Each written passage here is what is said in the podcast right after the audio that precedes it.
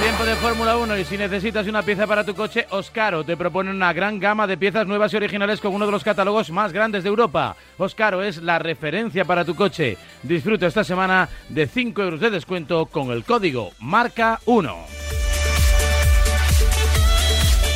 Gran Premio de Montreal ganó Verstappen, Alonso hizo un vueltón en la Q3, nos hizo sentirnos un poquito más jóvenes, Sainz le va cogiendo el aire a su Ferrari, por delante de Leclerc. Parece que el Mundial está ya virtualmente encarrilado. Hola Antonio Lobato, buenos días. ¿Qué tal Raúl? ¿Cómo estás? Y Alpine con necesidad seguramente de dar algunas explicaciones de lo ocurrido en Canadá.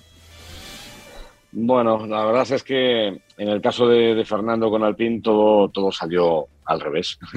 todo lo que podía salir mal salió mal, desde problemas de fiabilidad al final del Gran Premio, eh, estrategia destrozada por por el, eh, la falta de sincronía con, los sucesos, ¿no? Porque la verdad es que todo le, salió mal a Fernando, ¿no? Cuando apareció el coche de seguridad con el abandono de Mick Schumacher, entraron muchos pilotos aprovechando el virtual safety car y justo cuando iba a llegar Fernando, eh, es que la imagen de la cámara subjetiva es tremenda. Justo cuando iba a entrar al pit lane, pusieron bandera verde y el pobre hombre se quedó en pista con unos neumáticos medios muy viejos eh, a esperar a ver si había suerte en las vueltas siguientes. Eh, no hubo suerte, tuvo que parar con bandera verde, perdió todo el tiempo que se pierde en Canadá con, con un pit stop en bandera verde y le adelantaron muchos. Eh, fue un desastre. O sea, todo salió muy mal, ¿qué le vamos a decir? Pero nos quedamos con la satisfacción, Raúl, de lo que vimos el, sábado, de la confirmación de algo que algunos sabíamos y muchos dudaban eh, que sigue siendo una bestia, que, Fernando está en, plena forma, que, que, si tuviera un coche igualado con el resto estaría en la batalla y que tiene unas manos, un talento, una experiencia que, son únicos. En un gran premio marcado por esa decisión de la FIA de intentar corregir el tema del proposing, eh, aunque Mercedes parecía que ya tenía un asa ahí en la manga recién salido del taller que hizo que entre que Leclerc salió desde atrás, entre que Checo no apareció, bueno, pues acabaron ocupando puestos punteros, poquito a poco viendo brotes verdes. No, no le va a dar para alcanzar a Verstappen, pero tampoco para hacer una temporada ridícula. No, lo, que pasa es que Mercedes sigue, teniendo un coche con problemas. Y, de hecho, eh, sí, sí, eh, Hamilton subió al podio, eh, siguen siendo terceros en el Mundial de Constructores, Russell es cuarto, Hamilton es sexto en el Mundial de Pilotos. Sí, perfecto. Han sabido eh, rentabilizar lo que tienen. Han hecho cinco podios esta temporada. Cinco podios, es una barbaridad. Y sin embargo, en las horas previas a la carrera, Luis Hamilton decía que el coche era un desastre, que el coche era lamentable, que el coche era lo peor que había conducido nunca, que el coche era una mierda. Entonces es muy, eh, es, muy divertido, ¿no? El, contraste, eh, lo, feliz que estaba el domingo en el podio, no le dolía nada la espalda, por cierto, y, lo cabreado que estaba en los días previos, ¿no? Entonces, bueno, eh, curioso, curioso, pero no, han rentabilizado lo, lo, que no tienen. O sea, es que el, coche no tiene mucha velocidad. De hecho, en algunos momentos yo creo que Alpine ha sido más rápido, ¿no? Durante esta temporada. La diferencia es que Alpine no rentabiliza sus, eh, sus carreras y Mercedes ha sacado petróleo. Eso con problemas. Cuando realmente puedan dedicarse a, hacer que el coche tenga un ajuste fino más, más, eh, para, hacerlo más rápido, eh, podrían dar miedo. No sé si será este año, pero, pero caramba, están en la, en la buena senda. Insisto, muchos puntos para, para lo difícil que es el coche. Eh, bien, Carlos Sainz, ¿no? Evita un poco los fantasmas de, de, tener algún cero, algún error, alguna vuelta, ¿no? Donde cometas eh, alguna torpeza y sobre todo que ha conseguido por fin, bueno, pues un fin de semana más o menos completo. Sí, yo, para mí eh, ha sido la mejor carrera de Carlos. Eh, ha vuelto a ser el Carlos de antes, el Carlos que conocíamos en los años previos. Eh, y quiero pensar que es como el lugar donde va a colocar la palanca y a partir de aquí va a lanzarse. ¿no? Aquí ah, puede cambiar todo. Yo creo que ha ganado mucha confianza. Creo que se siente mucho más cómodo con el coche. asumió el reto de, ponerse el, el, disfraz de, líder del equipo, ¿no? tuvo que sacar las castañas del fuego a Ferrari porque Leclerc tenía que asumir esa sanción y lo hizo a las mil maravillas, ¿no? No hay ninguna grita, no hay ningún problema. Quizá eh, hay que ponerle un pero a Carlos, fue en la Q3, en la última vuelta de la clasificación, que en el último sector, en la última curva, en la chicane, eh, se le fue el coche, entró un poquito más fuerte de lo normal y cuando salió de la segunda banana eh, le sobreviró, tuvo que hacer una corrección, se le fue hacia el otro lado y perdió seis décimas solo en esa curva. Hubiera quedado segundo por delante de Fernando. Eh, pero bueno, cometió ese error. Era muy fácil cometer errores en, clasificación con la situación de la pista, pero el resto del, fin de semana fue soberbio, fue sólido, fue rápido. En carrera fue notoriamente más rápido que, Verstappen en, buena parte de la carrera. Eh, la única faena es eh, que, bueno, con estrategias diferentes, en el último tramo estaba detrás de, Verstappen y, tuvo 12 vueltas para intentar adelantarlo, pero claro, adelantar no es tan fácil. Tenía unas dos décimas de más velocidad que Verstappen, pero para adelantar en Canadá necesitas, necesitas todavía mucho más. Eso, tener más velocidad, más, eh, más décimas en el bolsillo o que tu rival cometa un error. Y ya sabemos que, al igual que Fernando, que que Verstappen cometa un error es improbable. Eh, Verstappen ya da la sensación de que le ha dado el botón ese de coche fantástico, ¿no? Sí, sí, se, ve muy cómodo. ¿eh? El lenguaje gestual de, Verstappen es estoy, estoy solo, o sea, me, he quedado más solo que, la una. Eh, he ganado seis carreras, en, este gran premio todos mis rivales estaban detrás, especialmente Leclerc, que es el que más le podría preocupar. hasta Checo Pérez tiene mala suerte. Primero está está un poco perdido durante todo el fin de semana, navega en el agua, o sea, se hunde en el agua, naufraga, eh, y encima luego abandona por problemas de fiabilidad. Es decir, Leclerc atrás, Seco fuera, ostras, es que se lo están poniendo muy fácil. Se lo están poniendo muy fácil. Ahora mismo son 49 puntos, si no me equivoco, la distancia que tiene Verstappen con, con Charles Leclerc. Son casi dos carreras ¿eh? en, puntos. Eh, queda mucha, todavía mucha mili, queda mucha temporada, pero está muy bien encarrilado, tiene, tiene margen para poder eh, compensar en esos grandes premios en los que todo le pueda salir mal, que lo sabrá, ¿eh? habrá problemas de fiabilidad y habrá errores seguramente y habrá algún toque y habrá algún cero, pero tiene, tiene mucho margen para poder jugar y eso obviamente da mucha tranquilidad. Y tanto, y sobre todo porque obliga a los demás ¿no? a ir ya ahí con el gancho y a no cometer ni un solo error. Cuando tú sabes que puedes fallar, bueno, yo creo que conduces incluso mejor, y cuando sabes que no puedes cometer el más mínimo despiste, pues a veces es cuando llegan precisamente. 628 26 90 92 van llegando mensajes, todo el mundo quiere hablar con Lobato, responde a propósito de la Fórmula 1, Alonso Sainz, Montreal, el Mundial.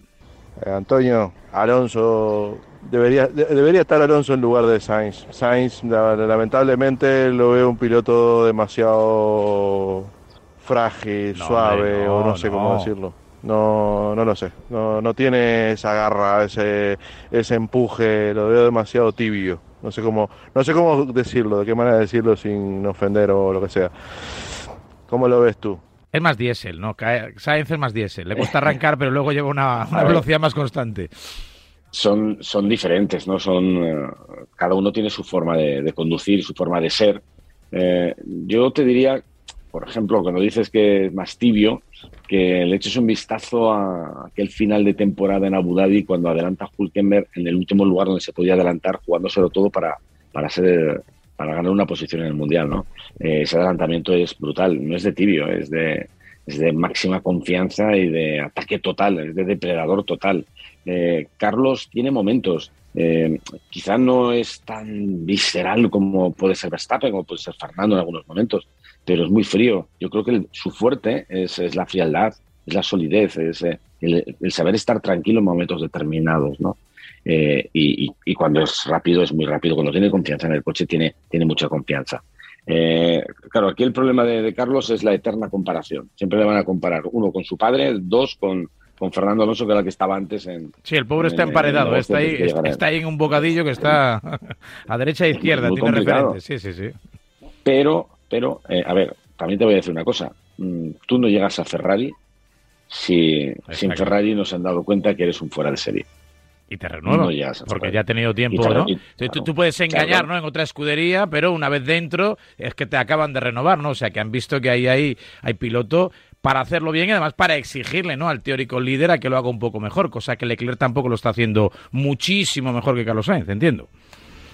Bueno, ha tenido muy mala suerte también hay que decir, ¿eh? porque eh, abandonó en Barcelona cuando estaba liderando por un problema de, fiabilidad, le hicieron descosido en Mónaco con la estrategia, cuando también podría haber ganado la carrera. Eh, aquí ha tenido que sancionar y se ha ido hacia atrás. En fin, eh, a mí me parece que Leclerc está haciendo una temporada muy buena, muy buena. Y, ese es uno de los grandes problemas que está teniendo Carlos, que le faltaba confianza con el coche y encima el que se ha adaptado perfectamente ha sido Leclerc. Así que yo creo que el año es muy bueno. Eh, pero a partir de aquí vamos a ver qué pasa. Si hace palanca Carlos, como yo espero y deseo y creo que, puede ocurrir, que puede haber un punto de inflexión en lo que vimos en, Canadá, pues eh, igual puede ser un compañero ya más complicado. Está a 24 puntos, ya no está tan lejos, ¿eh? o sea que cuidado. Te queda un poco culé eso de hacer palanca. Eh, venga, más mensajes al 628 2690 92. Hola, buenos días, Antonio y compañía. Mm, bueno, yo no creo realmente que Mercedes esté esté dando una sorpresa. La que está dando la sorpresa es la FIA, porque ¿cómo puede ser que sigamos todavía con estas tonterías de que tenemos línea directa con Dios, o sea, con la FIA? ¿Qué ha pasado con estas modificaciones que la FIA permite hacer para el porposing? ¿Qué ha pasado con Mercedes? ¿Que son hacen magia o, o cómo va esto? ¿No hay aquí algo un poquito raro? Que no quieren gastar en fisios para la espalda, ¿no? ¿Cómo es eso? No, no, esto, a ver, es que esta, este tema es muy divertido. O sea, a mí me parece que es muy divertido. La Federación Internacional, bueno, miento, empiezo en Bakú. fue un lugar que se convirtió en una tribuna de, polémica, ¿no? Muchos equipos, o algunos equipos, los que más propósito tenían, salieron a la palestra hablando de la peligrosidad, que iba a haber un accidente muy grave, especialmente Mercedes, que decían que la salud de los pilotos, vimos a, Luis Hamilton que se bajó del coche como un abuelito de 90 años con lumbalgia, eh, era terrible, eh, esto hay que cambiarlo, presionaban a la Federación Internacional para que tomaran medidas y cambiara la situación. Claro, ellos buscaban un cambio en la directiva técnica que metiera algunos límites en los coches para que los que no tienen porpoising pues eh, no tengan la ventaja que tienen con respecto a los que van votando por las reglas. ¿no? Vale, ¿qué pasa? Que la Federación Internacional lo que decide no va a favor de lo que pide Mercedes, por ejemplo, ¿no? Lo que está diciendo es, vale, es verdad, es malo para los pilotos, es malo para su salud, eh, les vemos que votan demasiado, estamos de acuerdo con vosotros, pues a partir de ahora vamos a limitar, vamos a controlar ese rebote. Primero con la plancha de madera que hay siempre debajo de los coches, vamos a ser muy minuciosos en su desgaste.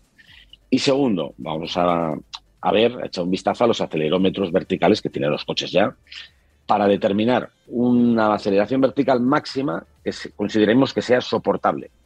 Y a partir de ahí, si hay algún coche que supere esa aceleración vertical, pues eh, que resolverlo o si no, antes de, libre estrés, les obligaremos a levantar 10 milímetros el coche. Eh, Raúl, 10 milímetros el coche es un centímetro. O sea, un milímetro en Fórmula 1 afecta muchísimo. 10 milímetros es que eres 6, 6 segundos más lento. Con lo cual, Mercedes dice, ¿cómo? No, no, perdona, ¿qué estás diciendo? Esto no me interesa. Con lo cual, en Canadá ni por poison, ni dolor de espalda, aquí ya todos callados. Todos callados porque no les interesa seguir alimentando esto. En cualquier caso ya está alimentado. Y vamos a ir a Silverstone, y Silverstone, circuito de alta velocidad, con curvas de velocidad muy alta, vamos a tener por poison. Y, como se meta saco la federación y haga lo de los acelerómetros y marque un máximo vertical, pues alguno puede tener problemas. Eh, en fin, es todo un teatrillo eh, muy triste. Y que la, la FIA haya dado marcha atrás, también es bastante triste. Primero, porque yo creo que no tienen muy claro eh, cómo, cómo, cómo controlarlo, ¿no? cómo aplicarlo, y segundo, porque han recibido presión de los equipos que, que tienen por Poison que dicen, oye, que es que encima nos vais a matar, pero es que Red Bull no tiene la culpa, Red Bull hizo los deberes en su momento. Correcto. Esto, bueno, pues eh, que vayan evolucionando, que sigan trabajando en el túnel del viento y todo lo que pueda modificar el coche sin hacerle perder velocidad y prestaciones, pues bienvenido sea, o que inventen, no sé, un, un, habitáculo, ¿no? Que, que, que, sea capaz de amortiguar, ¿no? De la mejor manera posible esos botes, ¿no? Que pegan los bólidos cuando alcanzan grandes velocidades. Venga, último mensaje, 628 26 90 92, Lobato pasando revista a la Fórmula 1. Buenos días, Antonio Raúl. Quería preguntarte, después de estos roces que está teniendo Alonso con Alpine, si al año que viene estuviera fuera de Alpine, ¿dónde lo ves? Gracias. Uf, uf. Eh, yo creo que lo más fácil es seguir en Alpine, ¿eh? porque fuera la, hace mucho frío fuera, ¿eh? está la cosa muy mal. Hay que pensar que todos los equipos grandes están ocupados, y que donde pueda haber un hueco sería por detrás. Las dudas de posibles huecos, pues habría una posibilidad si McLaren decide no renovar o desprenderse de, Daniel Ricciardo. Pero yo no veo a Fernando en McLaren. No, creo que Andrea Seidel tenga mucho interés en, contratar a Fernando. Eh, por detrás estaría Aston Martin si deciden no renovar a Sebastián Vettel. Y, ya poco más, porque todo lo demás es, absurdo. Te puedes ir a Haas, si, hubiera un hueco, no tiene sentido. lo mejor es eh, que lo mejor es que sigan al PIN, o sea, es que no hay otra opción. Eh, aunque yo, eh, a ver, me da la sensación que las relaciones no, no han sido, ha tenido, han tenido momentos de, de roce, eh, o de, de, no ir todo rodado, ¿no? Pero vamos, que, es, es, complicado buscarse la vida fuera porque no hay espacios. Me decía alguien ayer, dice, no, bueno, pero igual se, se da la espantada alguno por arriba presumiendo que pudiera haber una espantada en Mercedes que se marchara Hamilton, ¿no? Aburrido de Russell. Bueno, yo no lo creo. No lo creo.